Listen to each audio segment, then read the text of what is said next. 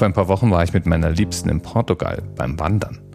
Und die Anfahrt zu unserem Startpunkt haben wir mit öffentlichen Verkehrsmitteln bestritten.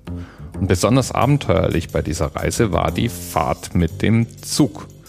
Der war nämlich so besprayt, dass man praktisch nicht mehr rausschauen konnte. Und je nachdem, in welchem Waggon man war, war auch die Innenseite gelegentlich verziert.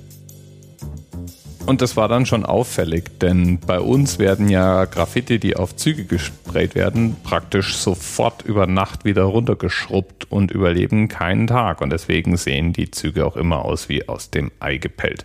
Es ist eine Ausnahme, wenn da mal einer mit einem Graffiti rumfährt. Graffiti ist lateinisch und die Mehrzahl von Graffito. Gemeint sind Schriftzüge oder Malereien im öffentlichen Raum, die in aller Regel ohne Zustimmung des Besitzers der bemalten Flächen angebracht werden. In vielen Ländern sind Graffiti, wenn sie denn ohne Genehmigung angebracht werden, auch illegal, also Vandalismus. Es handelt sich also auch um eine Art ziviler Ungehorsam oder Rebellentums, wenn man eben dann trotzdem schmiert. Und schmieren ist auch so ein unangebrachtes Wort, denn manche Graffitis sind einfach nur Kunstwerke vergängliche Kunstwerke, denn sie werden ja wieder abgeschrubbt. Oft auch mit einer politischen Meinung. Beispielsweise gibt es derzeit in Frankfurt ein riesiges Gemälde von dem ertrunkenen Jungen, der vor einigen Monaten als Bild um die Welt ging. Ich sehe den immer wieder beim Joggen und ich finde das immer sehr bedrückend. Wie so oft gibt es rund um das Malen von Graffitis eigene Subkulturen.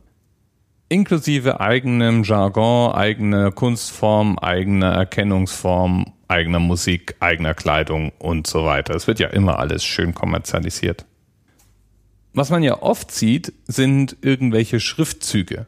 Eilig hingeschmierte Buchstaben, manchmal auch kaum als Buchstaben zu erkennen, wie Unterschriften. Das sind sogenannte Tags. In der Tat eine Art Unterschrift des Künstlers und oft eben auch bei den dann größeren Graffiti untergebracht als Unterschrift, als Signatur an irgendeiner Stelle des Gemäldes.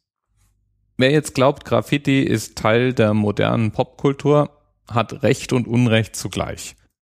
Es ist nämlich so, dass Graffiti eine uralte Geschichte sind. Aus der alten antiken Römerzeit haben wir Wände, in denen Graffiti eingeritzt wurden. Manche weisen einfach nur auf ein nahegelegenes Bordell hin, andere zeugen von Liebeskummer oder Ärger gegenüber jemanden und wieder andere sind von oben bis unten mit kleinen Nachrichten von Besuchern vollgeritzt. Ganz wie heute eben auch. Eine Touri-Site eben, wo jeder irgendwie mal sein Herzchen oder seinen Namen oder eine Jahreszahl hinter, hinterlässt. So gibt es eine Zitadelle auf Sri Lanka, die aus dem 5. Jahrhundert stammt, in der zwischen dem 6. und dem 18. Jahrhundert über 1800 kleine Nachrichten zurückgelassen wurden. Die heutigen Stile, die wir oft als Graffiti bewundern dürfen, haben aber deutlich modernere Wurzeln. Hauptsächlich in den 60ern und 70ern. Und jawohl, wieder mal aus den USA stammt dieser Stil. Und ganz besonders aktiv war die Graffiti-Szene damals in New York. Und so gibt es eine ganze Reihe berühmter Künstler aus dieser Zeit, aus dieser Stadt. So zum Beispiel besonders geschwungene Schriftzüge mit Pfeilen. Das hat jemand zum allerersten Mal gemacht und das war tatsächlich in dieser Stadt zum ersten Mal zu sehen. Oder die wie aufgeblasen wirkenden Puffy Buchstaben, Puffy Cloud vom Stil her genannt. Oder Smoking Guns, also rauchende Colts. Alles das sind Dinge, die hat mal jemand zum allerersten Mal an eine Wand gesprayt.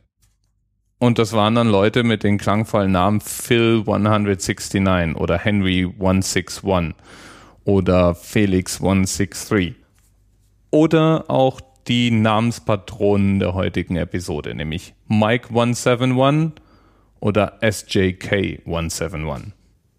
Die 171 in ihrem Namen ist auch nicht von ungefähr. Das ist die Straße, in der sie lebten oder aufwuchsen oder geboren sind oder hauptsächlich gesprayt haben, ich weiß es nicht. Auf jeden Fall die 171. Straße ist Namenspatron für diese Künstler. Und Mike 171 und SJK 171 wird eben nachgesagt, dass sie zu den ersten in New York in dieser Zeit gehörten.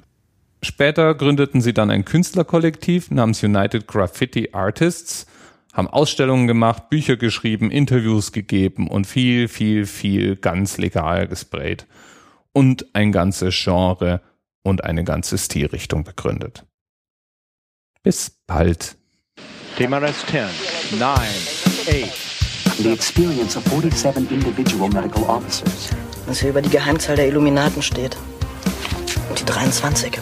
Und die 5. Wieso die 5? Die 5 ist die Quersumme von der 23.